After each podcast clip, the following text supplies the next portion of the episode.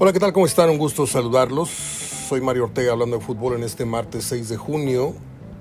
Siboldi ha firmado por un año con posibilidad de extensión a otro más.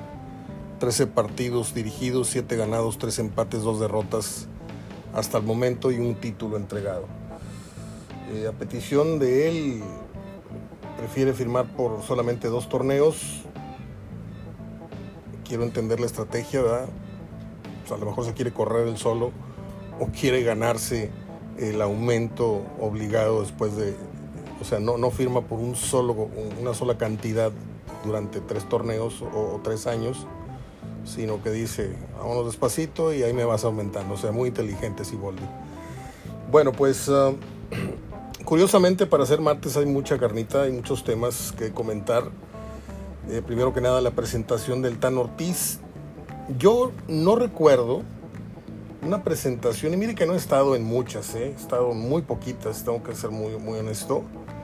Eh, estuve eh, cuando estaba yo en los medios radiofónicos, locales, televisivos, pues nos tocó cubrir muchas presentaciones. No muchas, ya, ya ahorita ya son más los años que no he estado en presentaciones de entrenadores que las que estuve, es la realidad. Pero seguimos vigentes aquí en este medio, ¿no? Humildemente se los, se, los, propongo y se los digo.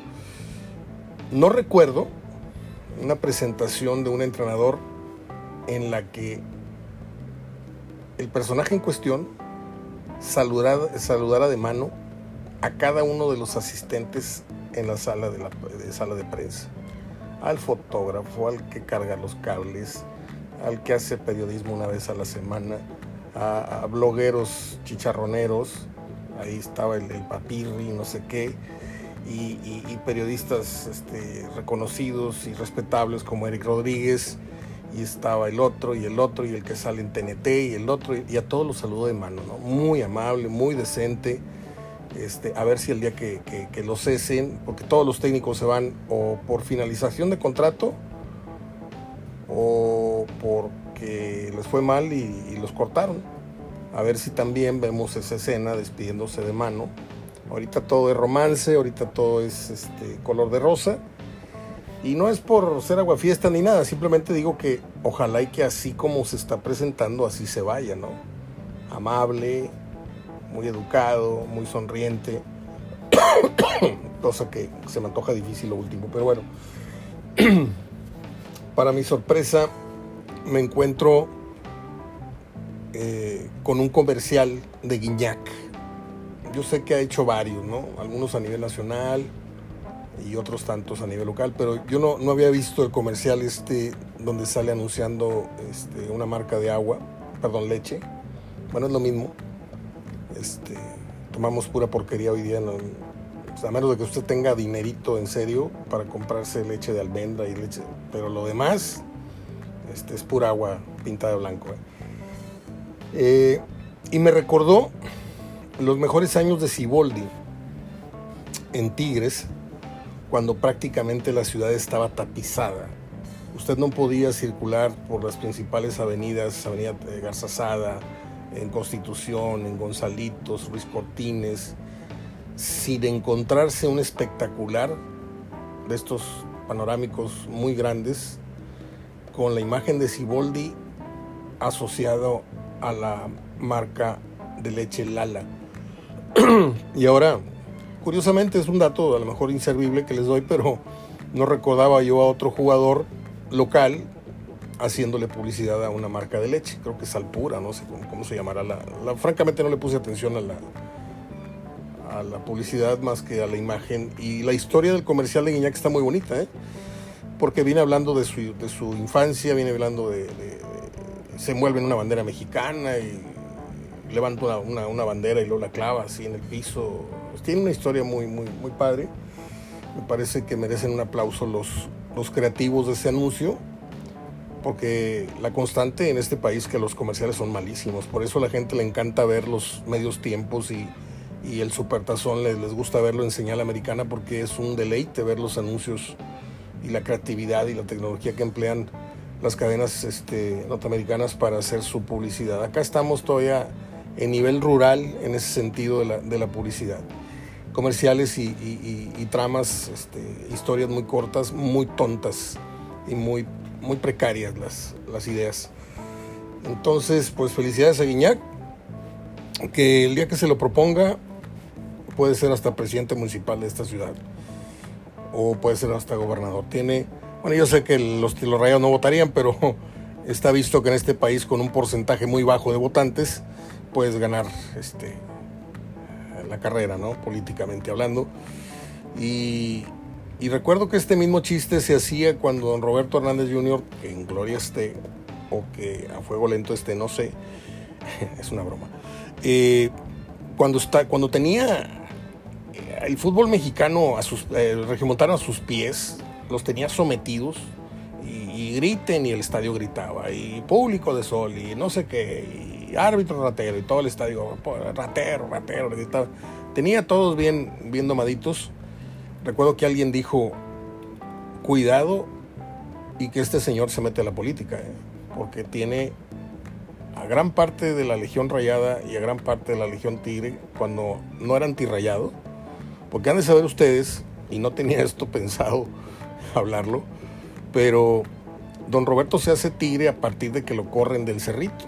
Y desde ahí le agarra una tirria tremenda y ahí este, se convierte en el porrista oficial de los Tigres y que le debe en gran parte, este, por eso Tigre está muy agradecido con, con el señor, porque fue el que le fue amasando con ese odio, con esa rivalidad a veces enfermiza contra el Monterrey este, de hecho, cuando se pensó la creación de del nuevo estadio de Rayados, Monterrey le dijo a Tigres, entrale con la mitad y este va a ser nuestro estadio. No, señores, ustedes no van a jugar.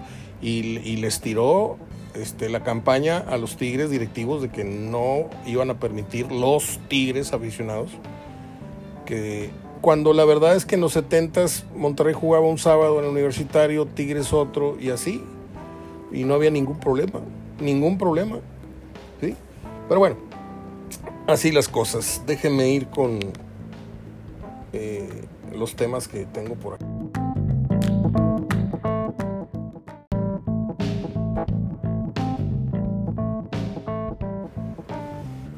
Bueno, pues hablábamos con Gerardo Gutiérrez, que por cierto hoy cumpleaños, le mando un fuerte abrazo. No me he comunicado con él, me da culpa, no he podido comunicarme con él, este, pero lo haré sin falta hoy mismo. Cumple 60 años Gerardo Gutiérrez, nuestro gran amigo y colaborador. Y tocábamos este tema de qué extranjeros saldría o quiénes van a salir. Bueno, por lo pronto Monterrey anunció que el colombiano Dubán Vergara se va a préstamo con opción a compra a la ciudad de Torreón, Coahuila, con el Santos. Eh, un jugador que tuvo un arranque y luego tuvo una lesión de un año y luego regresó y su producción fue muy baja. Se hablaban muchas cosas de él, muy buenas, y la cuestión es que si lo recupera el Santos, difícilmente Monterrey lo va a regresar porque Santos va a ser buena la compra. Entonces yo no sé si Monterrey lo está prestando más con las ganas de que se queden con él que a que se lo regrese, ¿no? Y me sigue quedando, eh, votando en, la cabeza el tema de, Sebastián Vegas, porque cuando llegó me parecía un defensa para hacer historia en el Monterrey, como, como, como, como defensor, pues. No estoy hablando de, un Memo Muñoz, no estoy hablando de un. No. Estoy hablando de un jugador muy recio, de un jugador plurifuncional y que yo les advertí porque no me falla, un jugador cuando se casa, son contados, contadísimos los futbolistas en mi haber, en mi memoria, en, lo que tengo de, de, hacerle marcaje personal al futbolista que se casa, que anda muy bien, porque el jugador promedio que se casa sigue siendo jugador promedio. ¿eh?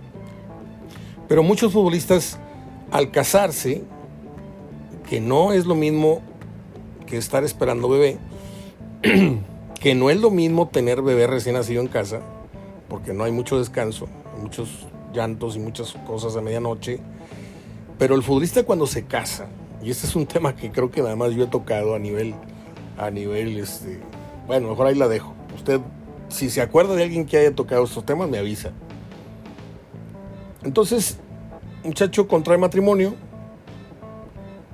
y pues por razones obvias, este, hay un, hay un desgaste.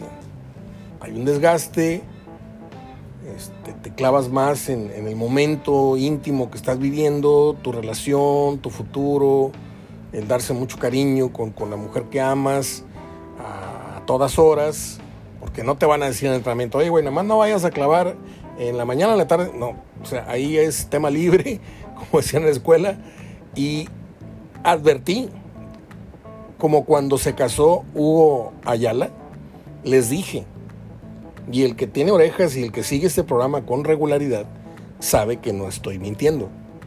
Les dije, póngale atención de aquí en adelante a Ayala porque no les extrañe que se nos caiga del pedestal donde lo tenemos. ¿Y cómo terminó Guayala? Corrido, apestado. Es un término nada más. No, no, no. Perdónenme si suena muy feo. Terminó eh, devaluado. ¿Sí? Y Sebastián Vegas se nos casó y ¿qué cree que pasó? Se vino para abajo. Se vino para abajo. Pero esa etapa pasa, ¿sí? O sea, la luna de miel, ya, ya casados, pues puede durar 3, 4, 5, 10 años, no sé. Ahí me cuentan ustedes. Pero la parte de, de duro y dale, llega un momento en que amaina un poco, ¿sí? ya no es como los primeros meses de, matrimonio, me cuentan. Por eso le dije que era delicado el tema. El tema está en que si logran recuperar a Sebastián Vegas y si este muchacho ya tiene en paz todo en su casa, no digo que, no, esté no esté en paz, sino que ya hayan normalizado su, su ritmo de vida, y que ya no estén este, ejerciendo este, el más este, noble de los ejercicios conyugales, si ya están en una normalidad, puede ser que su mente y su, y su cuestión física regresen a su viejo nivel futbolísticamente hablando. ¿sí? No sé. Ojalá y Vegas, que es otro de los extranjeros que Monterrey pudiera, pudiera, perdón, pudiera estúpido, pudiera, pudiera estar pensando en negociar, ojalá y... Porque la única mala actitud que le, sabemos, porque tampoco vivimos con él ni cubrimos la fuente, es aquel desvarío que tuvo en el clásico en donde salió expulsado y salió pateando cosas, inventando mares. Pero chileno al fin, ¿no? O sea, son, son jugadores de mucha sangre.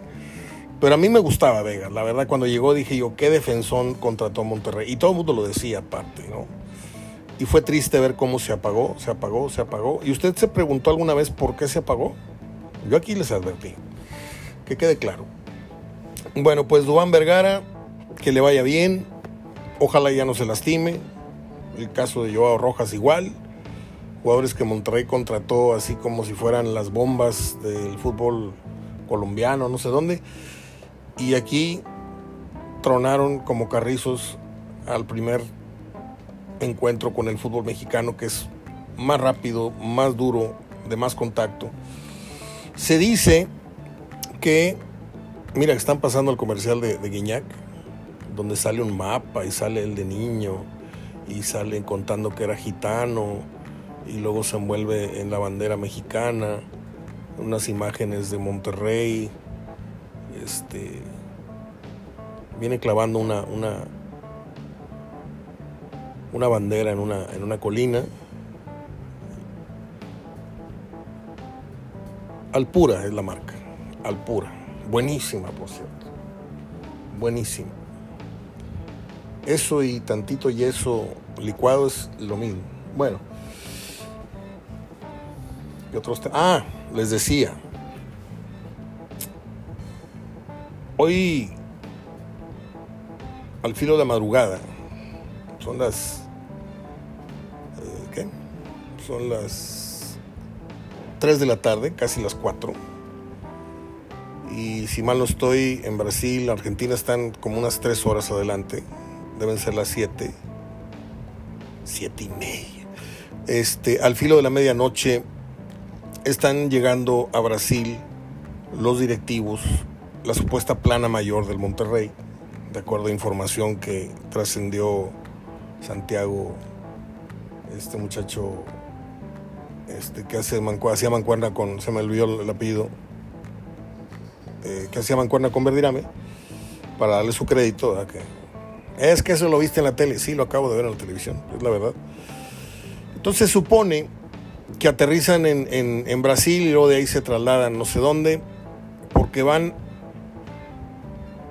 no a ver si pueden, creo que van a cerrar a un futbolista argentino de nombre Jonathan Caleri. Es un delantero, tiene 28, 29 años, es alto, es 9 y vamos a ser francos, ¿eh? uno que habla de fútbol, para ustedes no se sabe todas las canciones ni todas las letras de todas las canciones del fútbol. O sea, tenemos que investigar. A ver, este, yo no veo fútbol brasileño, a veces me quedo a ver, cuando jugaba el Mohamed que dirigía, me ponía yo a ver los partidos del equipo Mohamed. Y dije, a ver, ¿quién es este, quién es este mono por el que va a Monterrey? Ojalá hizo un matón, ojalá hizo un gato Núñez, el mejor futbolista que he visto en esta ciudad. Ojo, oreja el mejor futbolista que yo he visto en esta ciudad. Por encima de Suazo, por encima de Guiñac, por encima de Totoño, por encima del Guille Franco, por encima de Rafa Castillo, por encima de cualquier nueve que usted me haya. Perdón por el sarcasmo de Rafa, pero era malísimo. Este. Ojalá y Monterrey, si va a ir a Brasil, pues no se vayan a traer un balbayano, no se vayan a traer un... Digo, sería fantástico que le pegaran a un Bahía, ¿me entiendes? Que trajeran una cosa parecida a Bahía. Voy a YouTube y encuentro Jonathan Caleri Skills, que quiere decir las mejores jugadas o habilidades de este futbolista. Van a, a Brasil por un argentino. ¿eh? No es brasileño, es argentino juega para el Sao Paulo. dices tú, a ver, vamos a ver. Le pongo play. ¿Y qué cree que vi? Vi una mezcla entre Funes Mori y Dineno. Jugador de piernas largas. No vi salvo una chilena, que también se la tiró Funes Mori y eso no lo hizo un extraordinario jugador. Vi muchos pases o, regates o jugadas por la banda. Pero así que digas, el videíto está como para comprarlo a ojos cerrados. La verdad. A mí se me dibujó una mueca eh, y parece que me la, me, la, vi sin estar frente a un espejo y dije yo, mm, no. No creo que pasen de perico a perro si se traen a este jugador en vez de Funes Mori. Tienes que traer algo realmente diferente o mejor, o yo no sé cómo describirlo, pero mi mejor ejemplo, o mis dos mejores ejemplos son, o a lo mejor es que Mario no sabe nada y a lo mejor es el estilo de futbolista que pretende y es la instrucción que dio Ortiz. Pues si fueron por otro parecido a Funes Mori, que te baje el balón, que sea alto, que vaya bien por arriba, que abra espacio, pues ahí está, ok. Ese va a ser entonces. Pero no esperen al menos lo que vi, no me, no, me estoy tapando ni me estoy cubriendo, eh, curando en salud, pero lo que vi a mí no me deslumbró. Y si quieren ahorita terminando de grabar este podcast, les pongo el video al pie de la publicación del mismo, del programa. Y usted me dice, no, Mario, ¿qué te pasa? Es muy buen jugador. Y yo me callo la boca.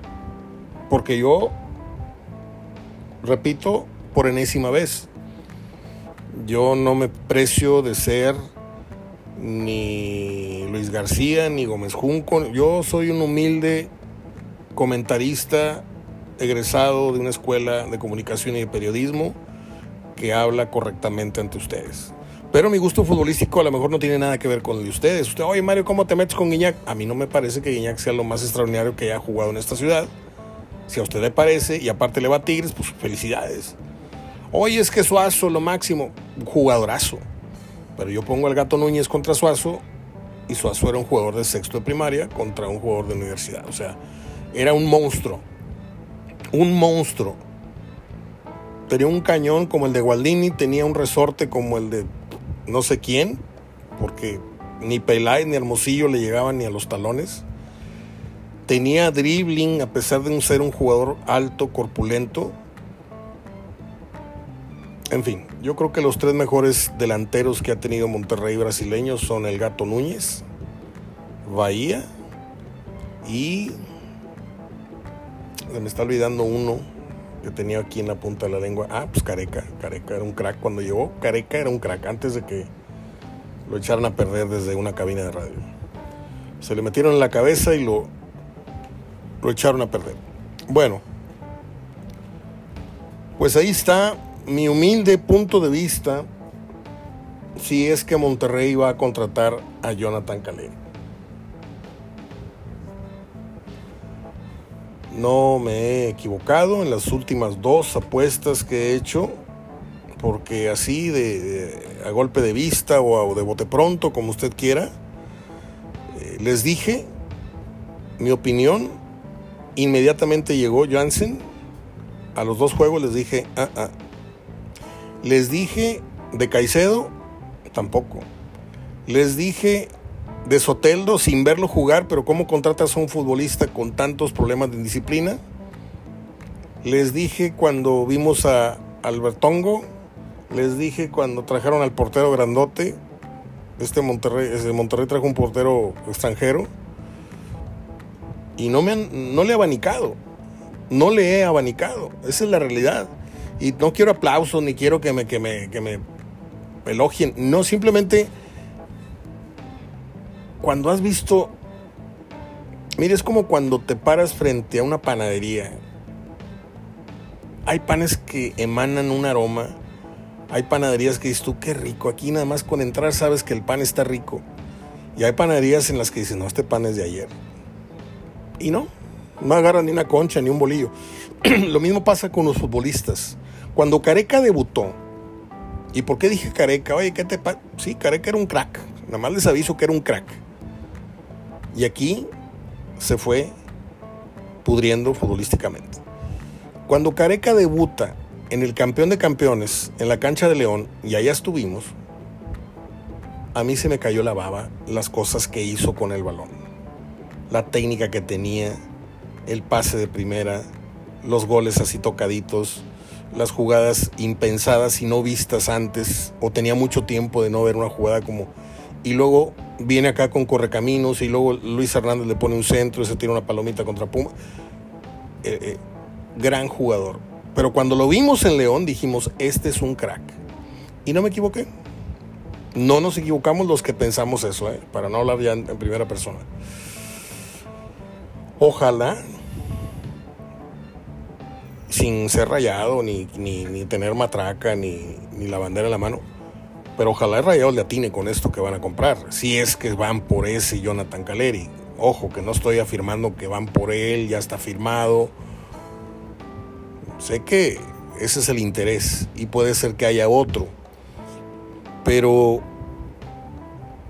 pues no sería bueno ya darle un, viro, un, giro a, esto de, Vamos a probar con un, con un delantero brasileño los brasileños traen otro ADN, traen otra, otro estilo, traen otra, otra agilidad, traen otra, otra cadencia, ¿sí?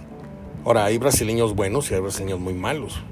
Una vez Tomás Boy nos trajo un brasileño de unos 60 que se llamaba Lobito, que se lo vendieron 250 mil dólares y lo, atascó acá en 1.250.000 y luego le quedaron bailando a, Tomás la, la comisión. Este, hay que saber, que saber comprar. Por eso hemos insistido mucho. Y antes de Gerardo Gutiérrez, que nos hiciera favor de acompañarnos, yo ya venía diciendo desde hace mucho tiempo que Monterrey eh, no se ha caracterizado por tener buenos visores. Por eso yo he insistido que a Verdirame, que hoy está muy, muy feliz en Barcelona, dirigiendo en una liga este, pues así medio de fantasía, pero muy popular en el mundo. A ver, dígame, nos ha dicho tal futbolista, tal futbolista, yo recomendé a este, y yo les dije, pero creen que yo estoy ganando comisión y no me hacen caso y no sé qué, no sé qué. Pero el Dinamo tiene un ojo clínico para eso. Nada más que los intereses, las envidias, esto, los recomendados. Monterrey no tiene. Tiene dinero. Y por eso se le abren las puertas en muchos clubes. Mire, le tenemos a ese. Pero el mérito acá es el Necaxa de hace varios años. ¿Cuántos buenos futbolistas trajo de Chile? Desconocidos para nosotros y que la rompieron aquí en México. Ya luego, si se echaron a perder, si se casaron, si entraron en drogas o lo que sea, ese ya no es problema nuestro. Pero de que detectaron buenos futbolistas, era un chileno bueno o un futbolista muy bueno por tres abanicadas de rayados. Rayados te traía a Cristaldo, a no sé quién, a no sé cuántos, y, y mucha presentación y mucha cancioncita y mucha samba y, y nada. Yo siento que Monterrey en esta nueva administración, en esta nueva era, lo mismo que Tigres, necesitan ponerse serios y dejarse de negocitos por abajo de la mesa. Porque ya cada vez es más difícil engañar a la afición. Tú no puedes equivocarte, y lo he dicho N veces, no te puedes equivocar por tanto margen. en el caso de Davino, que fue seleccionado nacional, fue futbolista de León, de la América, de Tecos, de esto, del otro, Monterrey, campeón. No te puedes equivocar nada más porque Mohamed dice, oye, quiero a este, ¿me das permiso? Sí, tráetelo. Y ahí vamos, órale. Y quedas en ridículo porque dices tú, oye, esos son los, los expertos en ver fútbol, en distinguir buenos futbolistas. No me jodas, o sea, no te puede. A lo mejor te queda debiendo un futbolista porque se lastimó, porque la nostalgia, porque un problema familiar lo trae muy distraído y ya se quiere regresar. Dices tú, bueno, ni modo, no dio por eso. Pero hay futbolistas que tienen toda la mesa servida, ganan muy bien, los tienes en un buen lugar para vivir, en un buen barrio, los niños en mejores escuelas. Y, dices tú, ¿dónde está el gran futbolista que contrataste? Es que en el video, no, no, no, esto no es de videos. A veces no es cuestión de contratar por video, ni tampoco descalificar por video. Y yo me estoy dando un, puñetazo en la boca yo mismo porque les acabo de decir del, del video que acabo de ver de, de Jonathan Caleri. Pero a veces ese botón de muestra dice mucho, ¿eh? Y si hubiera mejores jugadas que esas que vi, bueno, pues ¿por qué no están en el video? Así de fácil. En fin, se está poniendo muy sabrosa esta etapa del fútbol de estufa porque ahora resulta de que Tigres podría estar en tratos con este jugador chileno Meneses de Toluca que anteriormente estuvo con León y que me parece que es un motorcito, es un jugador interesante, es, es un enlace muy, muy importante entre la media cancha y la delantera eh, se castiga muy bien en la marca, sube, baja, etcétera. Y si lo llegan a, concretar, me parece que es una, palomita y es una, es una contratación de 8.5. ¿Sí? Ni 8, ni 7, ni 9, es 8.5, que es bastante aceptable. En la escuela, como era? El 8, 8, 5, 9 era bien, muy bien y excelente, ¿no? Bueno, pues estaría en bien y muy bien su calificación en caso de que Tigres lograse traerlo. Déjeme ver qué tengo en la agenda.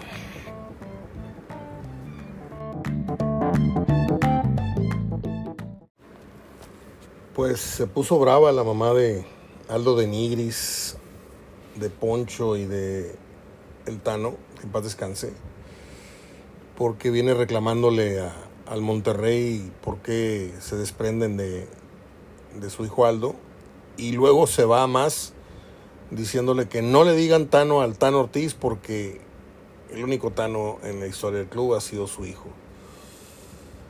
Por respeto a la señora no voy a hacer más comentarios, pero a veces los familiares, como ya lo hemos comentado con Gerardo, o más bien Gerardo nos lo ha hecho favor de compartir, a veces los, los familiares son los que entorpecen contrataciones o le cierran las puertas a ciertos elementos que pudieron o podrían ser importantes para una institución. Antes de Nigris era un, un integrante, un hijo consentido, el apellido de Nigris en Monterrey muy importante en la primera y luego en la segunda etapa con Aldo. Y ahorita que está siendo pues despedido, y por despido estamos hablando dándole su despedida, porque una cosa es que te den una patada y otra cosa es que te, que te despidan, como quien va y despide a algún familiar al aeropuerto, no estamos aventando las patadas al camión o al, estamos despidiéndonos de él.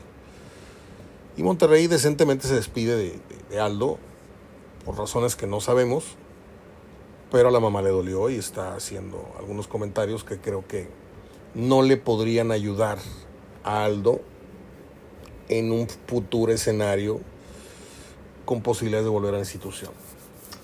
Bueno, eh,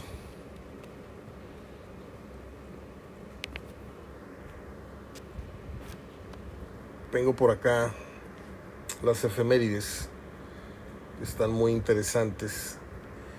Por cierto, este muchacho central del Santos, Dorian,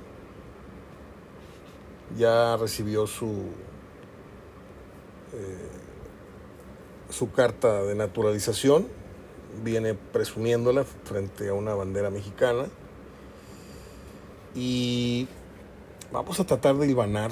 ¿A Coca dirigiendo al Santos le tocó dirigir a este futbolista? Es pregunta, yo no la tengo muy clara, yo creo que sí. Entonces ya siendo mexicano, ¿quiere decir que viene en camino para la selección? Yo creo que sí. ¿Y a quién le darían la madre el llamado de Doria entre el cachorro Montes y el otro muchacho que se fue a Italia? Que por cierto Montes descendió y dicen que lo quieren repatriar. Dicen que lo quieren repatriar al Monterrey. Y el otro chamaco grandote que se me olvidó su nombre, le decía yo que cada vez que iba yo a, a saludar a un amigo que tiene un restaurancito allá en, en Los Cabazos, este, se cruzaba la calle. Este muchacho que se fue a jugar a Italia, a Pumas y luego a Italia, este, y pues fíjese dónde lo puso el destino, de vivir en, en un cuartito de renta enfrente de una placita en Los Cabazos, pues ahora está viviendo en el primer mundo. Estaba viendo las escenas de la despedida de un árbitro. Borré la información porque no sé ni de qué, ni de qué país, ni de qué liga fue esto. Pero yo no recuerdo a un árbitro despidiéndose del fútbol luego de 14, 15 años. Este, con un estadio de pie aplaudiendo por no un minuto ni dos. El video está larguísimo y bajan sus hijos y la esposa y, el llanto y los abrazos y, los futbolistas de los equipos haciéndole un, una caravana, un paseillo. O sea, me, conmovió mucho porque, primero, qué merecido, ¿no? Qué importante labor ha, de haber tenido el árbitro como para que se despida con esas ovaciones tan, tan sonoras. Segundo, que esto debería dejar un, bueno, siempre y cuando hay ejemplos, Mario, si no, ¿cómo le hacemos? Esto debería dejar un, ejemplo este, para las futuras generaciones, porque el único árbitro, y por payaso, no porque fuera buen árbitro, al que ovacionaban cuando salían para el inicio del partido, que salía con, su, con sus asistentes camino al, al centro del campo. Y tengo muchas anécdotas que contarles de eso, porque Bonifacio salía escoltado por mi papá a la cancha y se dijeron ahí muchas cosas muy simpáticas, pero todo el estadio, el tecnológico e incluso el universitario, coreaban el nombre de Boni, Boni, y Bonifacio se sentía adorado. Y, y, le ponía más ajo al caldo cuando iba a despejar al portero y empezaba a correr de espaldas hacia el centro de la cancha, pero a toda velocidad. Y eso levantaba la ovación de la gente y se ganó el cariño Y Bonifacio era de los que a ventones separaba las, broncas y nadie lo vio mal. En su momento nadie vio mal que Bonifacio empujara a Sague, yo lo tengo muy presente, una bronca entre América y Tigres, y, Bonifacio empujando a Sague para atrás y empujando al de Tigres para atrás, y de esa manera eh, él se ganaba el respeto porque nadie le manoteaba, nadie lo agredió de regreso, porque sabía, y le decía, ya güey, ya, no, no empujes, no, no, no te prendas, porque te voy a tener que, expulsar. Y se acercaba a la banca Bonifacio y le decía, oye, si no calmas a este güey, lo voy a tener que echar te estoy avisando. O sea, era un árbitro que, repito, no fue de los mejores, pero sí en actitud fue uno de los más inteligentes, porque se supo ganar eh, el aplauso y el cariño de la gente. Curiosamente, curiosamente, mejores árbitros que él no tuvieron ni una pizca de ese cariño que del que gozó Bonifacio. Estoy hablando de Enrique Mendoza Guillén, estoy hablando de Mario Rubio, no eran muchos, ¿eh? así, de, así de buenos y honestos, Mario Rubio, Mendoza Guillén, y no sé, alguno más por ahí. Leanza. Bueno, voy con las efemérides, sí o no. A ver, hay otro tema. Hoy, por cierto, discúlpenme, me voy a salir del, fútbol, me voy a salir de todo lo que he venido hablando, pero soy un enamorado del tenis desde que tengo... No uso de razón porque no, no conocía yo el tenis hasta que no empezó a ver, empecé a ver a Billie Jean King, eh, estas tenistas, y empecé a ver a, Jimmy Connors y a Ken Roswell y a... Y este, se está jugando el, el Roland Garros que es el torneo de tenis más importante que, genera una vez al año en la ciudad de París. Y hay un muchachito de nombre Carlos Alcaraz. Está tan jovencito que está lleno de espinillas su cara.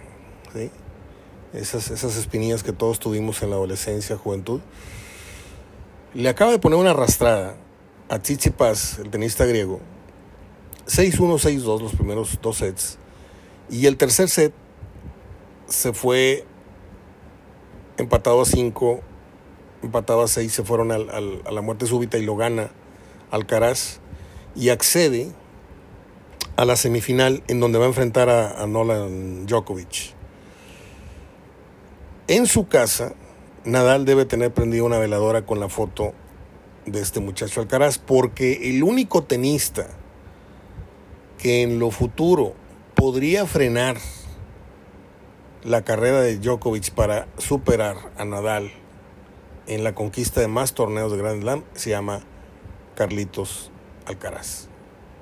Es un monstruo, es una máquina, tiene la velocidad de un ratón, le pega como, le, pega como Iván Lendl, corre como Vitas Gerolaitas, saca como McEnroe, o sea, tiene una mezcolanza ¿eh? sí, sí, sí. Tiene una mezcolanza de estilos impresionantes. La moción de saque que tiene es muy buena.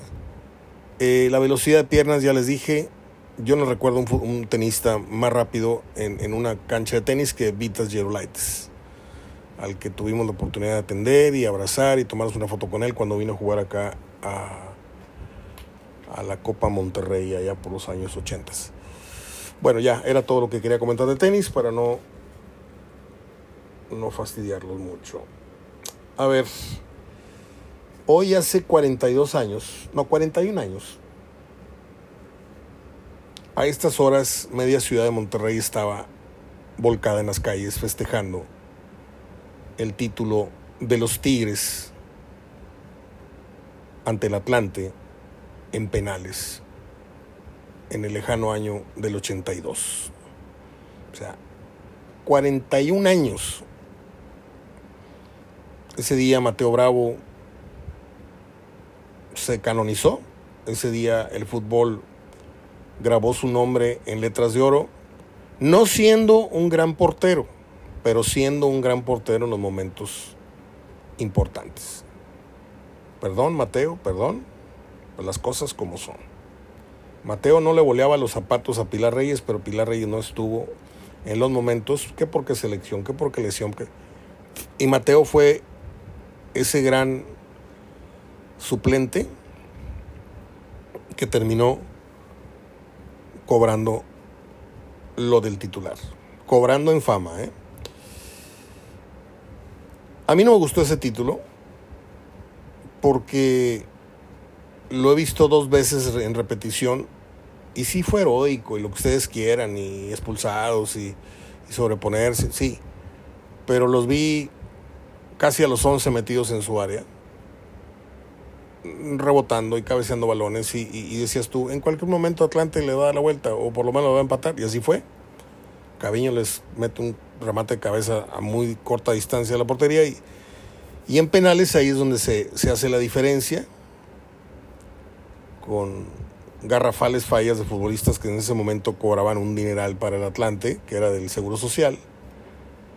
Y el ratón Ayala, y falló este Moses, y falló no sé quién, y este, la Volpe pateó un penal ya cuando estaba casi todo perdido y lo metió y se lo rayó la madre a la tribuna, como diciendo así, así tiene los penales, carajo. Lo tengo muy presente, esa, final. Es un comentario para hacer un ejercicio de memoria. Si usted dio ese juego, si le va a los Tigres, pues tratar de refrescar un poquito los sentimientos, como, por ejemplo, por ejemplo,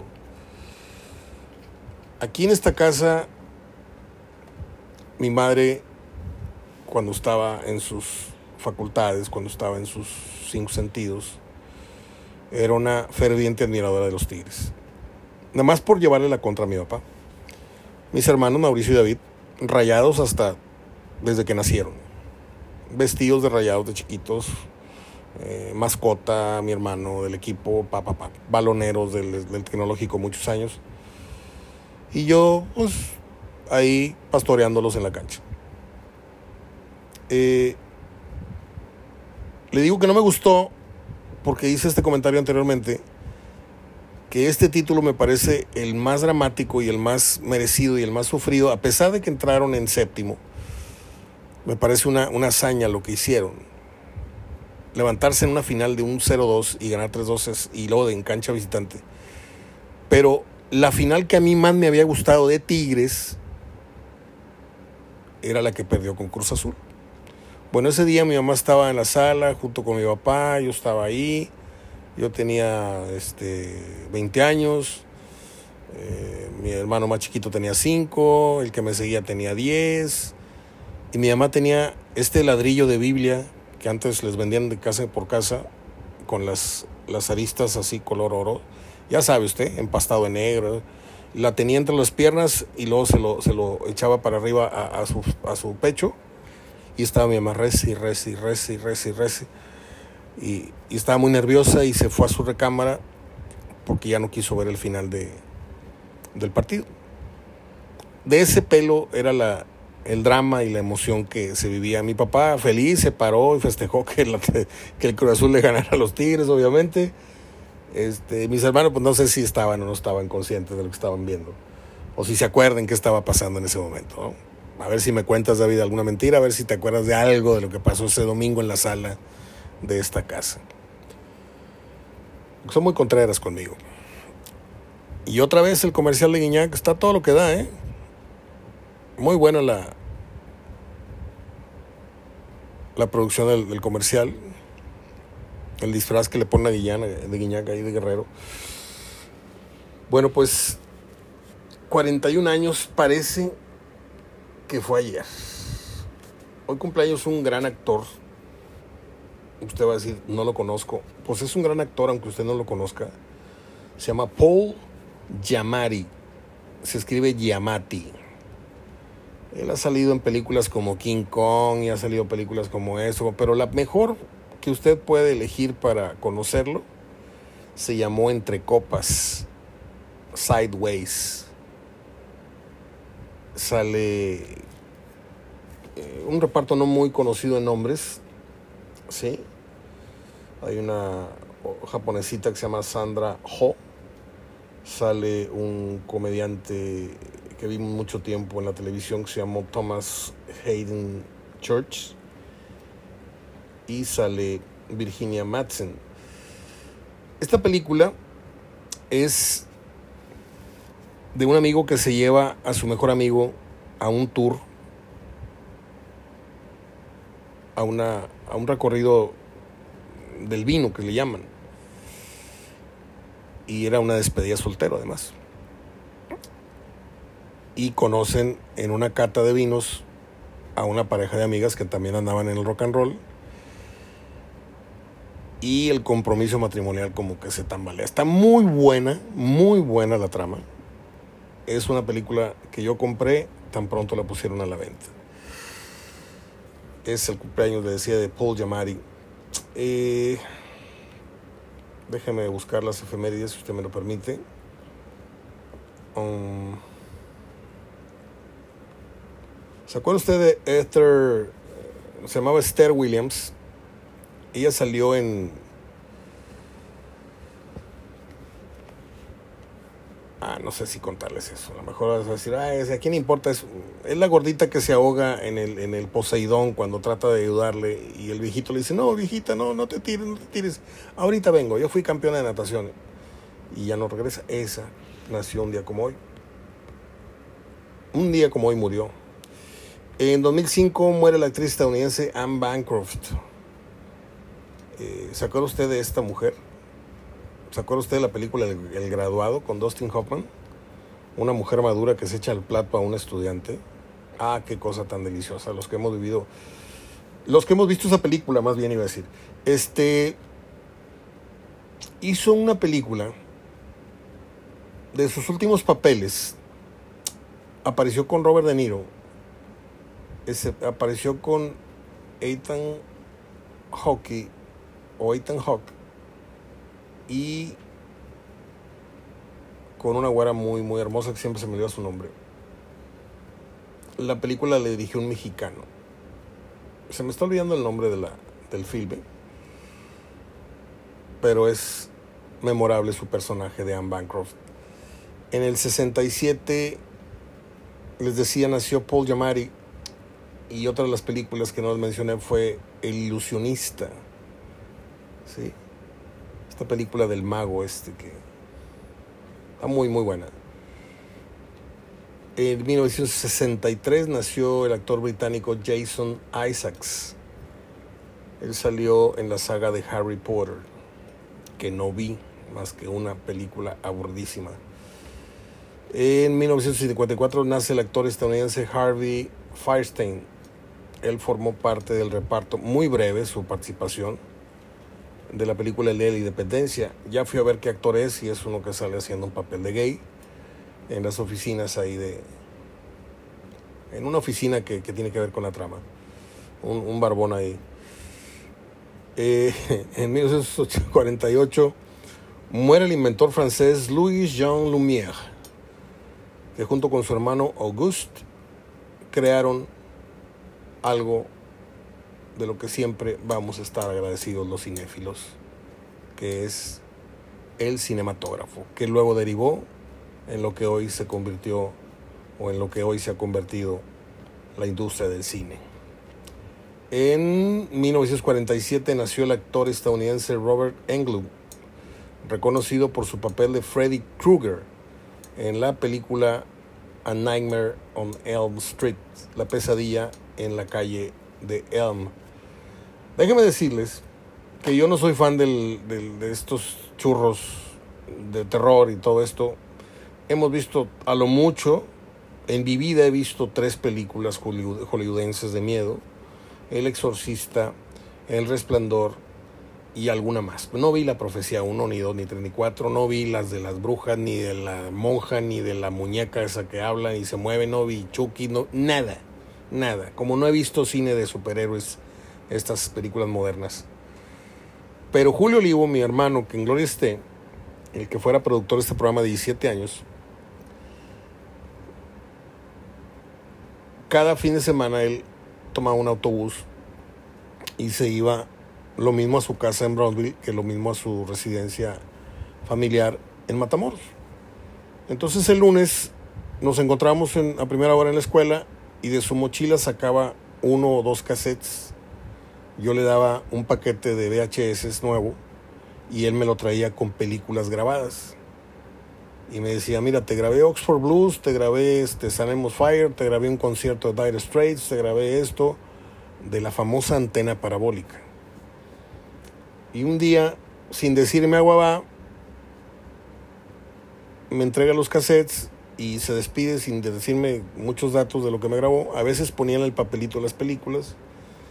Y bueno, llegó la noche, me acosté en el cuarto de la televisión que teníamos. Ahí nos sentábamos a ver televisión, mi papá, mis hermanos, preferentemente, y mis amigos cuando venían. Nos daban las 3, 4 de la madrugada viendo películas en aquellas caseteras grandototas.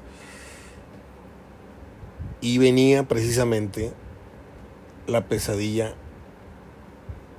eh, Nightmare on Elm Street. Y yo no, no fui sangrón de decir, oye, no me nomás grabando esto. Se me hizo muy simpática la película. Este, y luego ya se hizo la versión 1, 2, 3, 4, no sé qué. Este, que no vi.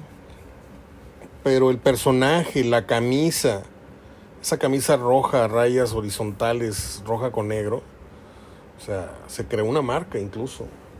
Las máscaras para Halloween de este hombre Krueger, Freddy Krueger, se cotizan hasta en 100, 200 dólares. El sombrero, las manos estas con las navajas que luego clonó la idea este personaje que tampoco vi la película esta de, del hombre que le salen las navajas de los, de los dedos.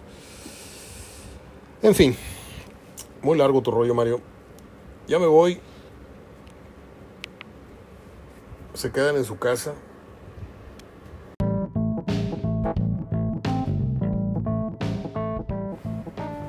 Pues sí, se andaba dejando algo importante en el tintero, que es la coronación de la América femenil. Anoche en un majestuoso estadio azteca que hoy le pega a los 60 mil y hablan de un entradón. Sí es un entradón, pero te das cuenta, y esto lo digo con mucha tristeza, con mucha nostalgia, porque usted como yo crecimos viendo partidos por televisión.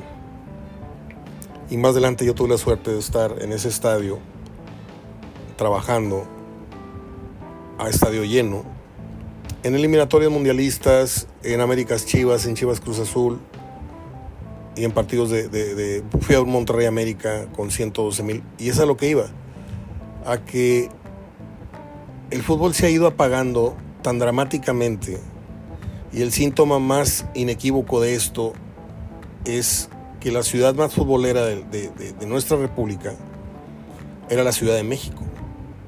Ahí estaban el Atlante, los Pumas, el América, el Cruz Azul, el Necaxa, antes el Atlético Español. Y era como un mini Buenos Aires, una mini Argentina, donde hay fútbol cada tres kilómetros hay un estadio, más o menos, ¿no? Y cuando había grandes partidos, el estadio Azteca era insuficiente.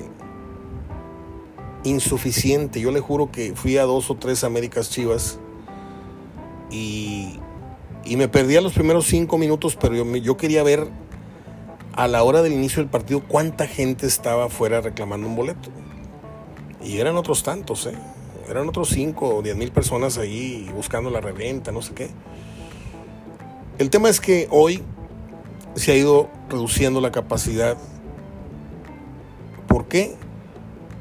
Pues por hacerlo más, este, más funcional y no sé qué, y meterle ahí unos cuartos y una zona VIP y un restaurancito. Y, no se atreven a tirar ese estadio y levantar uno nuevo porque pues sería como este, ir en contra de los dioses del fútbol. Sí se sabe que ahí ha habido mundiales, pero remodélalo, manda a jugar a la América, como va a pasar, mándalo a jugar a, a CU o a Querétaro, ve tirando ese estadio y construye uno nuevo y sigue siendo el Estadio Azteca, porque el lugar no se movió.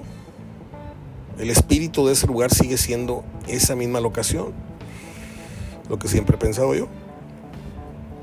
Y te das cuenta, te decía, que el fútbol, a excepción del norte del país, y no quería caer en esto porque le voy a caer mal a mucha gente que, no es de Monterrey que me está escuchando, pero el mapa se, se volteó.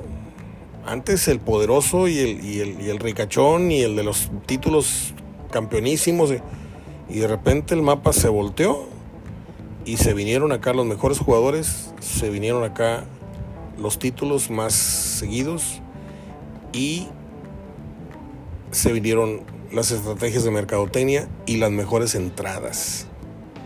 Por eso mi pleito con don Jorge Urdiales, la vez que le dije, ¿y por qué no construyeron un estadio de mayor capacidad? ¿Qué acaso no creen ustedes que Monterrey no llenaría un estadio de 80 mil? Puede ser, Mario, puede ser. Pero ¿cuántas veces se va a llenar en un año? Pues las que sean.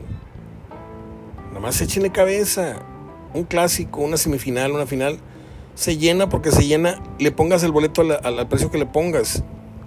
Y los demás partidos, Mario, pues pone el boleto al 3x1 y llena tu grada con niños y maestros y colegios y, y viejitos. Y, o sea, afloje el tantito ustedes también. Y no nos pusimos de acuerdo. Nunca nos pusimos de acuerdo, Jorge y yo, en ese sentido. Pero sí estaba muy claro mi, postura de que, y ojalá y Tigres lo haga, que pasen de un estadio de cuarenta y tantos mil, que pasen de un estadio de setenta, de ochenta mil personas. Y que no le tengan miedo a ver un anillo vacío en dos o tres partidos. Pero sean inteligentes, sean inteligentes y convoquen a la gente que nunca ha podido ir al fútbol con boletos económicos en la parte más alta y aquí vamos a tener siempre un estadio como Boca, siempre vamos a tener un estadio lleno, ¿sí? Pero le tuvieron, les tembló. Yo no soy economista, no sé de números, pero ese estudio seguramente lo hicieron muy acucioso, muy exhaustivo y, y convinieron que no era, no era adecuado tener un estadio ya tan, tan grande. Pero el síntoma primero, repito, lo empezó a dar el estadio.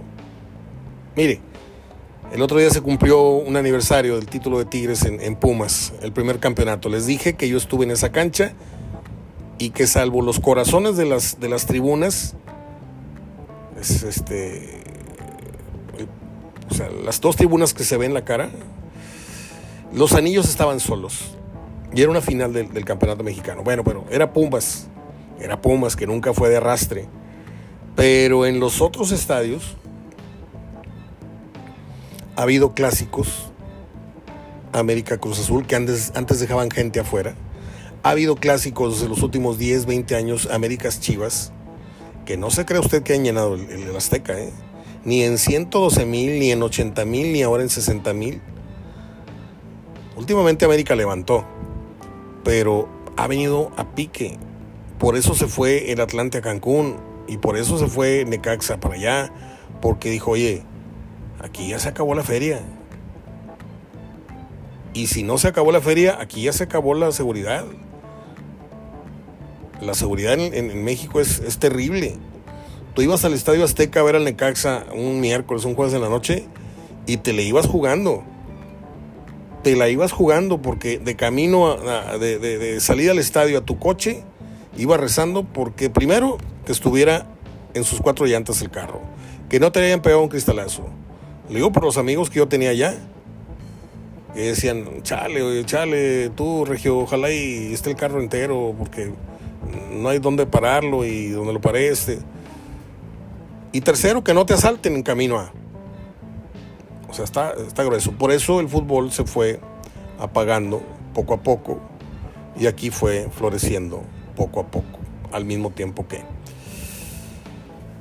Bueno, pues nostalgia, recuerdos, puntos de vista, nada más los que les quería dejar antes de ponerle el broche final a este programa de martes.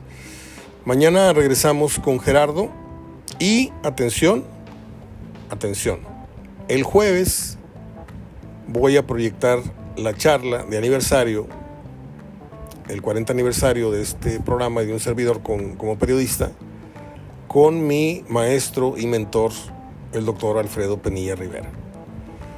Les advierto que no es una charla de deportes, es una charla de periodismo, es una charla, una charla entre alumno y maestro y que yo sé que a más de uno le va a interesar, porque vamos a hablar de historia de la televisión, vamos a hablar del Canal 8 Senpai, vamos a hablar del Canal 8 Imevisión, vamos a hablar del campeón Jaramillo, vamos a hablar de de muchos locutores de esa época, de las transiciones que sufrió la televisión en la cual estuvimos. En las tres etapas de eh, Imevisión, Senpai, Azteca, ahí estuvimos. Y va a conocer algunos pasajes muy interesantes de uno de los grandes comunicadores y uno de los grandes maestros, para mí el mejor que tuve, como maestro. Ya luego ejemplos vivos en, la práctica, este, como don Héctor Martínez Cavazos, como don Humberto Romo, como Catón, como Jeremías Becerra, esos ya fueron otro tipo de maestros en el día a día en una cabina de radio o televisión. Y el maestro Penilla lo fue tanto en el estudio de televisión como en el aula, porque fue maestro mío en la UER. Entonces, el jueves les tengo la que para mí es una de las entrevistas más preciadas que he hecho, porque a la vez que lo entrevisto le estoy agradeciendo todo lo que me enseñó y todo lo que hizo por mí. Y viene en camino la segunda parte de la charla con Gregorio Bernal. Si usted no escuchó la primera, ahí está publicado en el portal de todas estas conversaciones que tengo para ustedes. Y si usted quiere que la publique otra vez en Facebook, dígame, oye, no la vi, se la vuelvo a subir. Está deliciosa la plática con, con Gregorio. Y la segunda parte va a estar mejor todavía. Bueno, pues es todo. Me despido. Soy Mario Ortega hablando de fútbol, de la vida, de recuerdos, de mis maestros, de mis películas, de tus películas, de los churros cinematográficos que han pasado, a los cuales han ido, hemos ido y no hemos ido. Hemos hablado de todo un poco el día de hoy. Sé que se me está quedando algo en el tintero, pero ya fue demasiado. Hablamos demasiado el día de hoy. Abrazo de gol hasta mañana. Cuídense mucho.